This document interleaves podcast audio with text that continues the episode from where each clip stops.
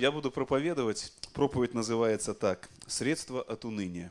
Сегодня поговорим не, не о радостной теме, а об унынии. Не самый лучший такой повод для разговора, но тем не менее случается уныние или не случается? Случается, что унываем, так? Где-то так сказано в притчах. Веселое сердце благотворно, как рочество, сегодня мы не об этом, а унылый дух сушит кости – Немного, на самом деле, в Библии говорится о унынии, но вот с ним связан такой не лучший диагноз. Влияет даже на физическое здоровье. Ну, где-то говорится и об унынии духа еще. Так, а, от чего оно приходит? Как нас постигает уныние?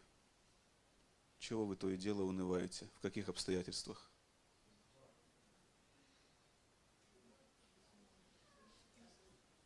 Не чую. Надежда гаснет в обстоятельствах каких-то, постигает уныние. Что там? Плитку никак не доклеит, да? Ламинат не положит. Когда это закончится все? Э, когда сделают все? Короче, не унываете вы, видимо. Не, не знаете чего приходит уныние. Нет, хорошо, если не унываете, хуже, если не анализируете. Почему то или иное в нашу жизнь приходит, а мы же такие существа разумные, даже по скромной, сказать, э, такой мирской градации, все-таки разумные. Так вот, и нужно смотреть, что откуда берется, чтобы знать, как с чем поступать. На самом деле, да, много путей у уныния в нашу жизнь – и чаще всего от несбыточных каких-то надежд. Мы чего-то ждем, и это не исполняется. Э, мы надеемся на что-то в нашей жизни, а потом обстоятельства или люди мешают этому. Бывает, защиты нет от этого. Думаешь, что делать? И приунываем. Ну, мы-то уже научены, как побеждать на самом деле. Для некоторых я сегодня повторю, для кого-то, кто не знаком, подскажу такой божественный рецепт или средство – работы с унынием, победы над унынием. Прочитаем из Евангелия от Луки, из 18 главы. Господь Иисус сказал также им притчу о том, что должно всегда молиться и не унывать, говоря, «В одном городе был судья, который Бога не, боил, не боялся и людей не стыдился. В том же городе была одна вдова, и она, приходя к нему, говорила, «Защити меня от соперника моего». Но он долгое время не хотел. А после сказал сам себе, хотя я и Бога не боюсь, и людей не стыжусь. Но как эта вдова не дает мне покоя, защищу ее, чтобы она не приходила более докучать мне. И сказал Господь, слышите, что говорит судья неправедный? Бог ли не защитит избранных своих, вопиющих к нему день и ночь, хотя и медлит защищать их? Сказываю вам, что подаст им защиту вскоре, но Сын Человеческий, придя, найдет ли веру на земле. Вот воля Божия есть, чтобы мы не унывали. И Он подсказывает нам, как этого достигать. Вот об этом сегодня и поговорим на основании этого отрывка преимущественно. О том, что лучшее средство от уныния – это искренняя молитва и правильная вера.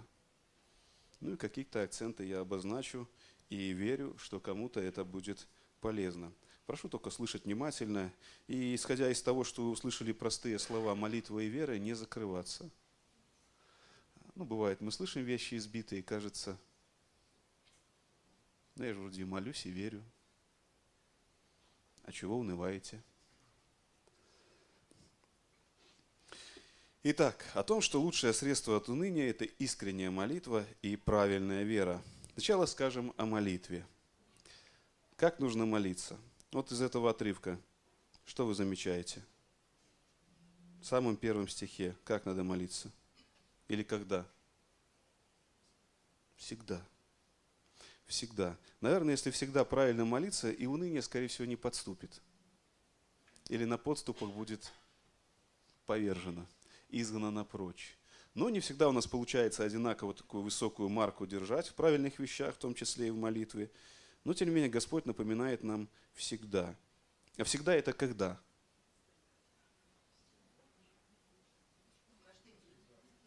Ну, как минимум с определенным постоянством. И, наверное, ну так, замечу, а вы соглашаетесь или нет. Вы свое можете аминь говорить, я вас не побуждаю к этому, э, но теле не можете сказать. Э, когда хочется и когда не хочется, всегда?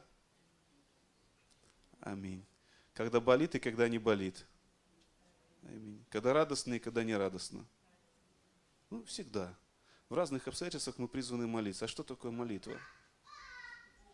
Уж извиняйте за простые вещи, но сталкиваясь в беседах с некоторыми, как сказать, формами веры, то понимаешь, что надо их обновлять иногда. Что такое молитва? Это общение с Богом, одна из форм общения с Богом, да, разговор с Богом. Такой же разговор, как друг с другом, но только с позиции ты говоришь с кем-то априорных, кто выше тебя, да, молитва, ты умолен ты понимаешь, он выше, он могущественнее, он сильнее, он достоин почтения и так далее. Он выше тебя. И в данном случае сильнее.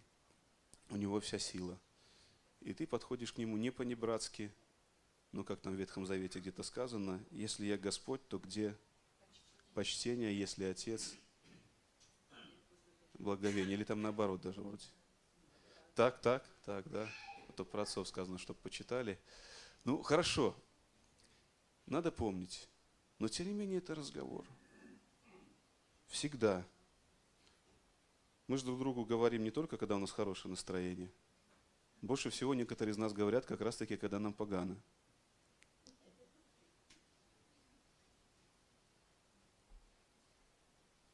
Говорит, когда хорошо, не порти момент. Отойди. А когда погано, иди сюда, буду изливать поднимая крышку, да, буду лить все свое нутро. И используем так друг друга. А потом обижаемся, от чего нас утекает. Потому что не все сильны понести, а Бог силен.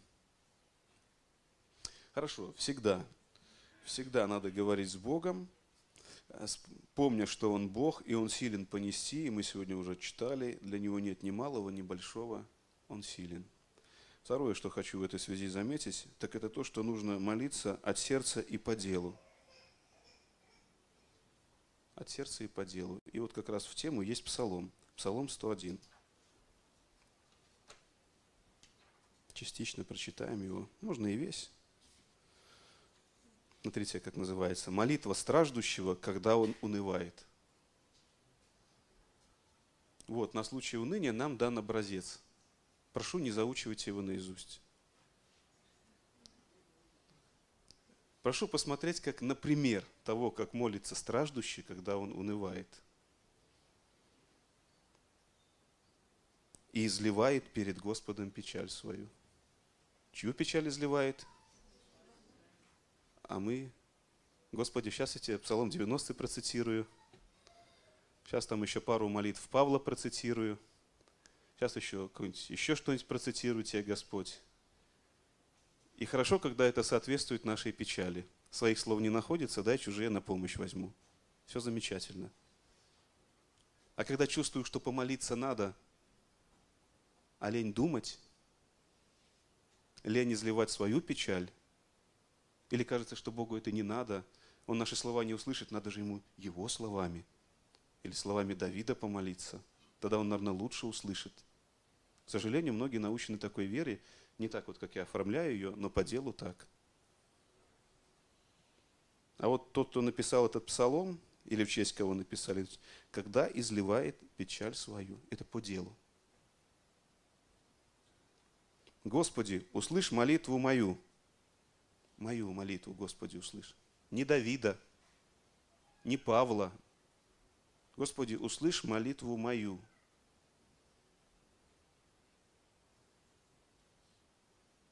Нет, многие научены, что надо Словом Божьим молиться, так? Надо молиться на основании Слова Божьего. А какое у нас основание в Слове Божьем? Здесь уже в первых строках положено, эта вера слышна. Господь слышит. Господь есть и ищущим Его воздает. Господь всемогущий, Господь благой, милостивый и так далее. Это основание Слова Божьего – Не скрывай лица твоего от меня, видимо, провинился чем-то. В день скорби моей преклони ко мне ухо твое, в день, когда воззову к тебе, скоро услышь меня. Ибо исчезли, как дым, дни мои, и кости мои обожжены, как головня. Помните, мы сейчас читали, унылый дух сушит кости, да? И человек, глядя, наверное, долго пребывает в унынии, он замечает, что аж физически начал плохеть. Где там? Спасибо, да. Исчезли, как дым, дни мои, и кости мои обнажены, как головня. Сердце мое поражено, и сохло, как трава, так что я забываю есть хлеб мой. Аппетита не туда. От голоса стенания моего кости мои прилипнули, прильнули к плоти моей. Я уподобился пеликану в пустыне, я стал, как филин на развалинах. Не сплю и сижу, как одинокая птица на кровле. Всякий день поносят меня враги мои, и злобствующие на меня клянут мною. Я ем пепел, как хлеб, и питье мое растворяю слезами. Ну и так далее. От гнева негодования твоего, здесь уже человек начал замечать, что ну, так как, наверное, молитва Израиля даже можно отождествить в каких-то частях. Гнев Божий пришел за какие-то дела – но, тем не менее, обращает внимание на личные переживания, на то, что люди делают по отношению к нему, как Бог действует, как ему кажется.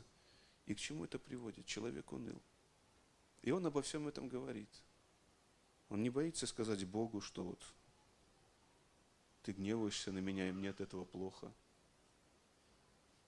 Ты, люди против меня восстали, и, и мне тяжело. Он изливает свои обстоятельства жизни, друзья. Я об этом уже не раз говорил и хочу добить эту тему. Хочу вбить и выбить неправильные основания. Они вроде как благозвучно звучали когда-то, правильно. Но мне кажется, непоследовательно. Когда мы критикуем одни церкви за то, что они молитва слова создают, и потом люди молятся не своими словами, а потом делаем то же самое –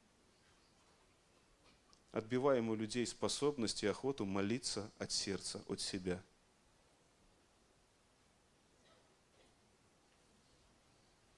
Создавая какие-то вроде как благочестивые формы, которых обязательно надо придерживаться, чтобы получить результат. И, знаете, Слово Божье работает. Только никогда мы его цитируем Богу, когда мы его себе цитируем, себя в вере назидаем, и когда живем по нему, тогда оно работает. Итак, первая часть вот этого средства от уныния, комплексного, это молитва. Всегда и от чистого сердца или от сердца, не обязательно чистого, если оно не чистое, все равно надо приходить, и по делу. Надо изливать свою скорбь. Второе, о чем сегодня хочу сказать, так это о вере. Мы читали ожидания Иисуса какие. Но Сын Человеческий, придя, найдет ли веру на земле, Он говорит. Рассказывает эту притчу и подытожит ее такими словами. Очень важна наша вера, братья и сестры. Добавлю в рамках проповеди правильная вера – В чем смысл или суть правильной веры? Отличие правильной веры от неправильной. Ну, много смыслов на самом деле, но сегодня я кое на что хочу обратить внимание. Правильная вера смещает наш взор с временного на вечное, с видимого на невидимое. Я более точно прочитаю из Писания. Павел пишет во 2 Коринфянам 4 глава, он определенную речь ведет, и вот он Такие слова говорит далее. «Мы отовсюду притесняемы, но не стеснены. Мы в отчаянных обстоятельствах, но не отчаиваемся. Мы гонимы, но не оставлены.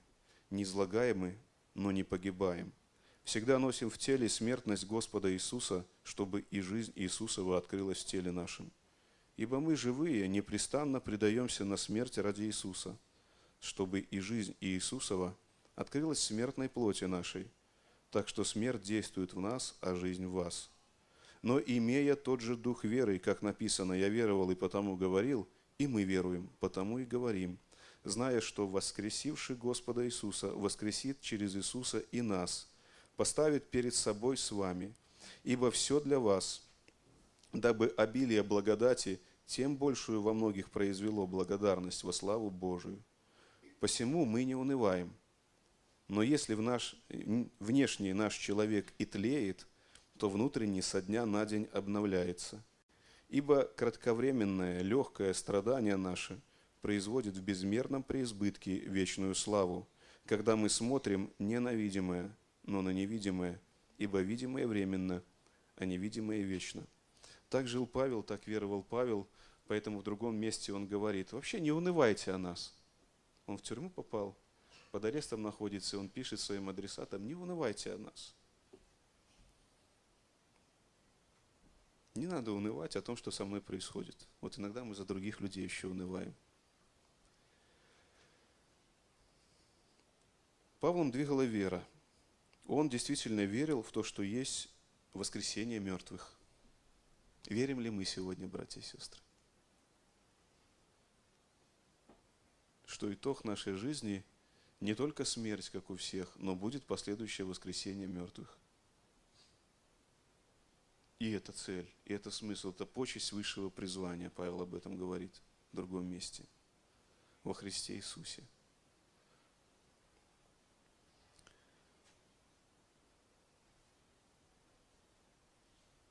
Он призывает смотреть не на то, что с нами здесь творится, а на вот эту надежду. Он говорит, временно это тело наше тлеет. Но надо в контексте правильно перевести «разрушается». То есть он говорит о гонениях, о притеснении со стороны других людей. Ну, это один из переводов, тлеет и разрушается, там все в одной строке написано. И когда тело убивают или заставляют страдать временно, если до убийства не доходит, обстоятельства ущемляют – неправедно с работы увольняют или не доплачивают чего-нибудь. Говорят, ты потерпишь, посмотрим на твою веру. Тело страдает, ему меньше достается. И он говорит, это не страшно. Хотя тело и разрушается, ему ущерб. Но внутренний человек, он обновляется. Это к обетованию о том, что обновляется подобно орлу. Юность моя. Сегодня многие все кричат, друг друга укоряют в неверии. Если бы ты был верующий, в твоей бы жизни работало слово, было бы тебе 90 лет, а выглядел бы ты как 30-летний, да? И ничего тебе не повредило бы, и ничего с твоим телом не происходило бы нигде и никогда. Вот Павел так понимает это. Тело иногда страдает, разрушается, тлеет, как ни истолкуй. Внешний вид его становится хуже – ему становится хуже, а внутренний должен обновляться. Но обновляется он в надежде. Обновляется он, когда мы правильно верим, когда мы помним, что упование на Христа, оно не только в этой жизни. Такие люди несчастнее всех людей. Оно там, за порогом этой жизни. Христос пришел, чтобы дать жизнь вечную. Чтобы не погибли, но что? Были здоровыми, богатыми и никогда не умирали, да? Нет. Чтобы имели жизнь вечную. Вот. Если кому-то не нравится такое Евангелие, пожалуйста, идите учитесь на курсы, как делать бизнес в тяжелые кризисные времена. Делайте бизнес, пишите книги о том, как зарабатывать миллион, и зарабатывайте миллион. А Христос дал другую надежду. Что такое еще правильная вера? Правильная вера учит нас доверять Богу, который заботится обо всех. Вот в ранее прочитанном отрывке так говорится. Бог ли не защитит избранных своих? Бог противопоставляется неправедному суде, Он не отождествляется. Он противопоставляется. Иногда просто любители есть такие, которые в притчах прямые образы ищет, хотя там просто одна идея доносится по большому счету. А все остальное так. Для, для колоритности, для красоты, чтобы воспринимаемо было. Иисус был хороший проповедник. Он не говорил непонятными вещами 33-тысячелетней давности, как мы сегодня проповедуем.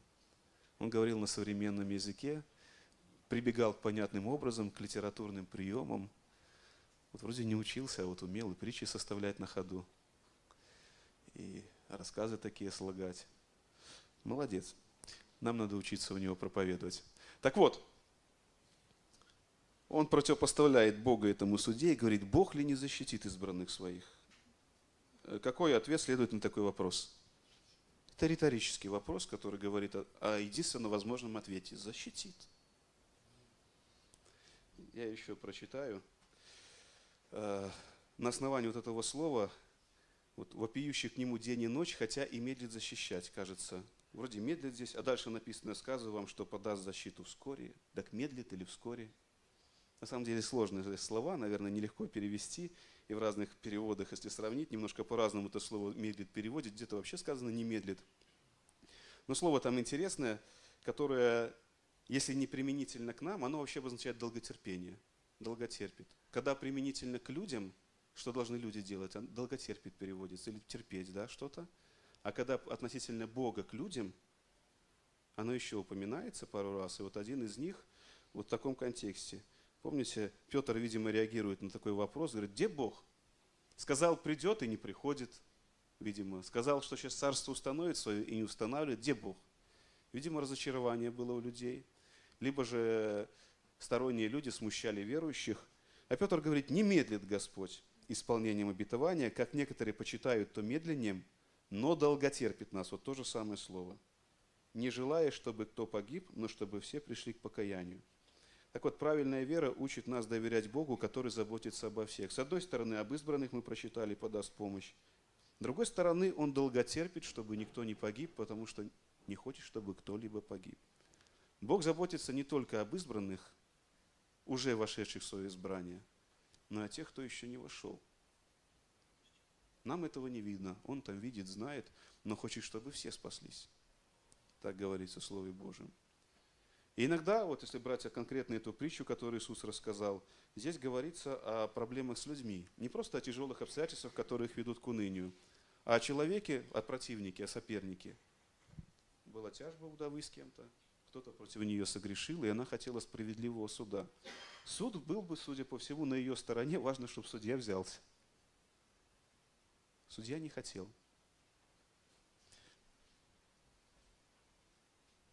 Здесь проблема с людьми. Проблема с теми, кто обижает, притесняет. И Бог говорит, что Он долготерпит. Подаянии вот этой защиты своим избранным Он долготерпит. Кого долготерпит Бог? С одной стороны нас, но, судя по всему, обидчика. Нам иногда кажется, когда нам кто-то наступил на наш мозоль, вот бы сейчас гром на него с неба. Господи, побыстрее. Не просто уголье, а такой, такой хороший такой шматок горящей серы, чтобы ему голову в плечи вдавил. Или ей, чтобы вот сразу человек все понял, на кого он перст поднял. Или кому он ботинок поцарапал. А у Бога не так. Мы скоры на суд, на расправу бываем. Ну, кто уже по мере познания Бога. А Бог напоминает, говорит, а помнишь, сколько я тебя терпел?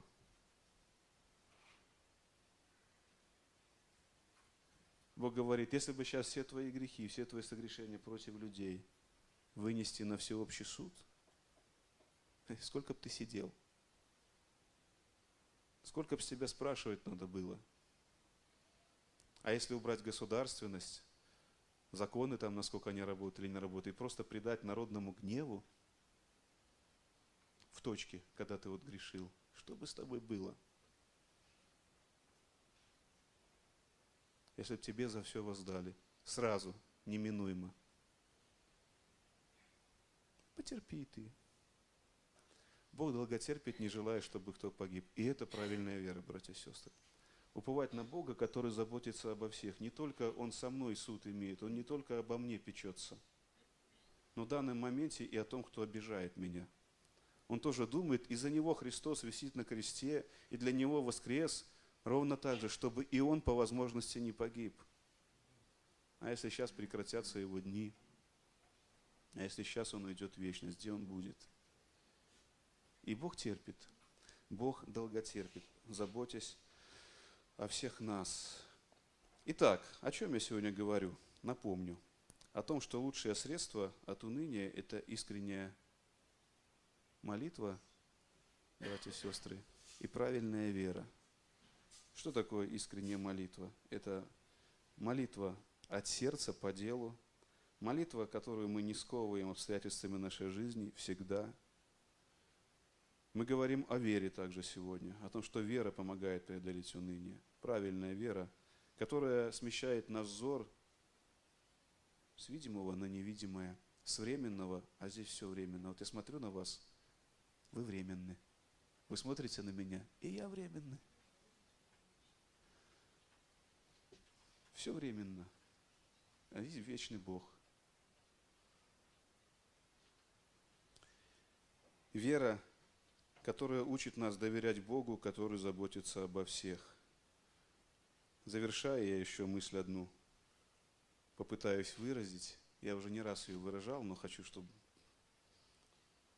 может, усвоилась как-то где-то или была осмысленно вами переработана. Еще раз, я люблю задавать вопрос такой или к упражнению призывать. Представьте себе верующего человека, который действительно верит, что есть вечная жизнь. Представили? Который осознает, он не убегает от мыслей, но он осознает, он уверен, что его дни здесь закончатся.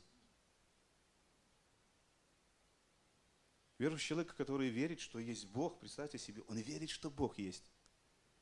И что он его любит и заботится о нем. И без его воли ни один волос его головы не упадет. Представили себе такое верующего?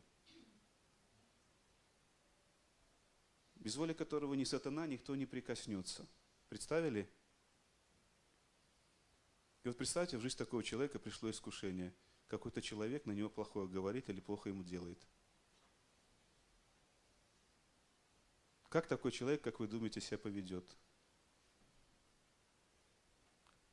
Который знает, что здесь все равно все временно, у него все равно все будет однажды отнято. Который верит, что его там ждет Бог, и там лучшая жизнь, я еще забыл сказать, там лучше.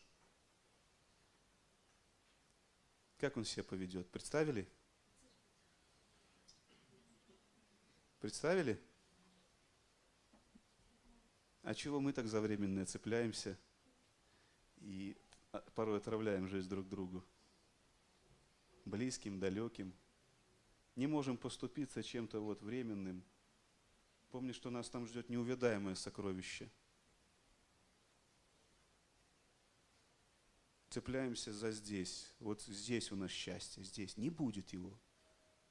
Будет только вот ожидание завтра. Сейчас, сейчас вот я его достигну. Сейчас, сейчас, сейчас, сейчас, сейчас, сейчас я добьюсь цели. Ах! что-то другое произошло. Что-то опять не так.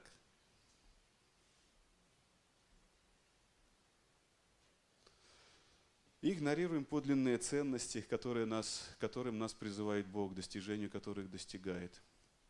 А, ой, призывает. Э, так что удержите образ такого верующего человека в своей памяти. Если это вы, когда смотрите в зеркало, замечательно – если это не мы, не буду себя отделять. Давайте достигать такой веры. Помнить, что все остальное – это отступление от веры. И не Бог нас будет бить за это отступление. Просто в вере одни последствия жизни, временные и вечные, а в неверии другие. Вот и все. Они приходят. Как святое место пусто не бывает. Не занято сердце, не занята жизнь, сознание – правильными устремлениями, верою Христовую. Там придут другие убеждения и другие последствия. Занято? Занято. Они не смогут вщемиться. Это то такое простое, что я хотел сегодня, братья и сестры, вам напомнить. С какой целью, как вы думаете? Чтобы вы не унывали, мы не унывали в предстоящих обстоятельствах жизни и в настоящих. Это я проповедь закончил, а теперь засвидетельствую. Вчера ехали на конференцию с утра, тоже с одним братом говорили, ну там разные братья, один делится, слушай, как же было, говорит, хорошо пару лет назад жить. Ну, он говорит, ну, когда вот оцениваешь сегодняшним днем, он говорит, как было все-таки неплохо, что бузели. Говорит, а самое, наверное, печальное, что завтра еще станет хуже, и мы будем вспоминать этот день, этот год.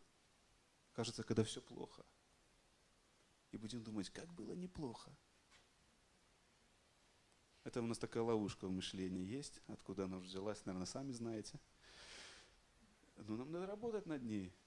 И не унывать сегодня, братья и сестры. Не бояться завтрашнего дня. Могу вас обрадовать, не для всех он наступит. Чего его бояться? Чего бояться того, чего еще нет? Но мы призваны жить в надежде сегодня. Вот сейчас правильно. Аминь. Надеюсь, у меня получилось призвать вас не унывать и напомнить вам о том, как это работает, как это достигается. Молимся. Помолимся, чтобы Бог помог кому-то преодолеть теперь тяжелое уныние. Мне может легче сегодня говорить на эту тему, не так тяжкие мои обстоятельства, как у кого-то. Поблагодарим Бога, кому так же легко, или может еще легче, чем мне.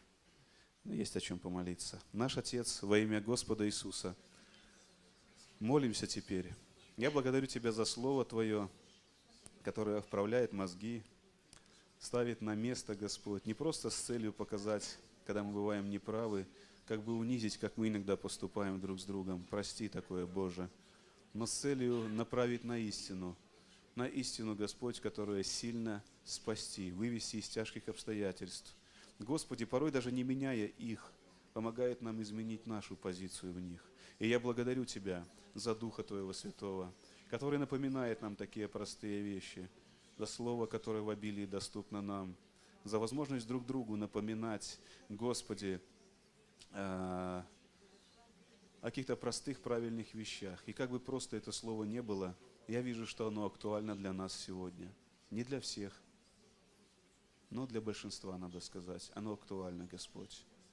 Боже наш, чтобы мы не унывали в надежде на Тебя. Я прошу Тебя, что не было досказано, или, может, не получилось донести, проговори в сердца, напомни в эти дни, сделай нас готовыми к ближайшим обстоятельствам жизни, стоять в них, уповая на Тебя, чтобы не унывать, чтобы возвещать надежду в Тебе, с радостью возвещать эту радостную весть другим.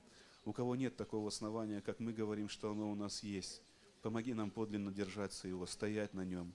Господи, на основании Слова Твоего, на Тебе, Господь Иисус Христос, который стал для нас этой каменной опорой, этим путем, Боже, благослови нас. Поддержи тех, кому тяжело. Иногда легко дать совет, Господь, но нужно время для преодоления чего-то. Я прошу Тебя, помоги побороться за мир, побороться за радость. Помоги преодолеть уныние, Господи, которому привело какое-то лишение, возможно, вот во временном чем-то. На что была надежда, оно вот оказалось оказалась недостижимой эта надежда, или была реализована, а потом отнялась это. Боже, помоги положиться на Тебя, помоги в Тебе увидеть отраду вновь, если так уже было, но произошло отступление от этого. А если не было, Господь, то помоги прийти к Тебе, помоги вкусить увидеть, как благ Ты, Боже наш, ощутить, как не скажи, пережить вот эту жизнь с избытком, что ждет впереди, Господи, а здесь пока в надежде – Благослови народ Твой, церковь Твою. Кто еще не стал частью церкви, благослови. Помоги попробовать жить с Тобою, Господь, положиться на Тебя и в последующие дни быть верным Тебе.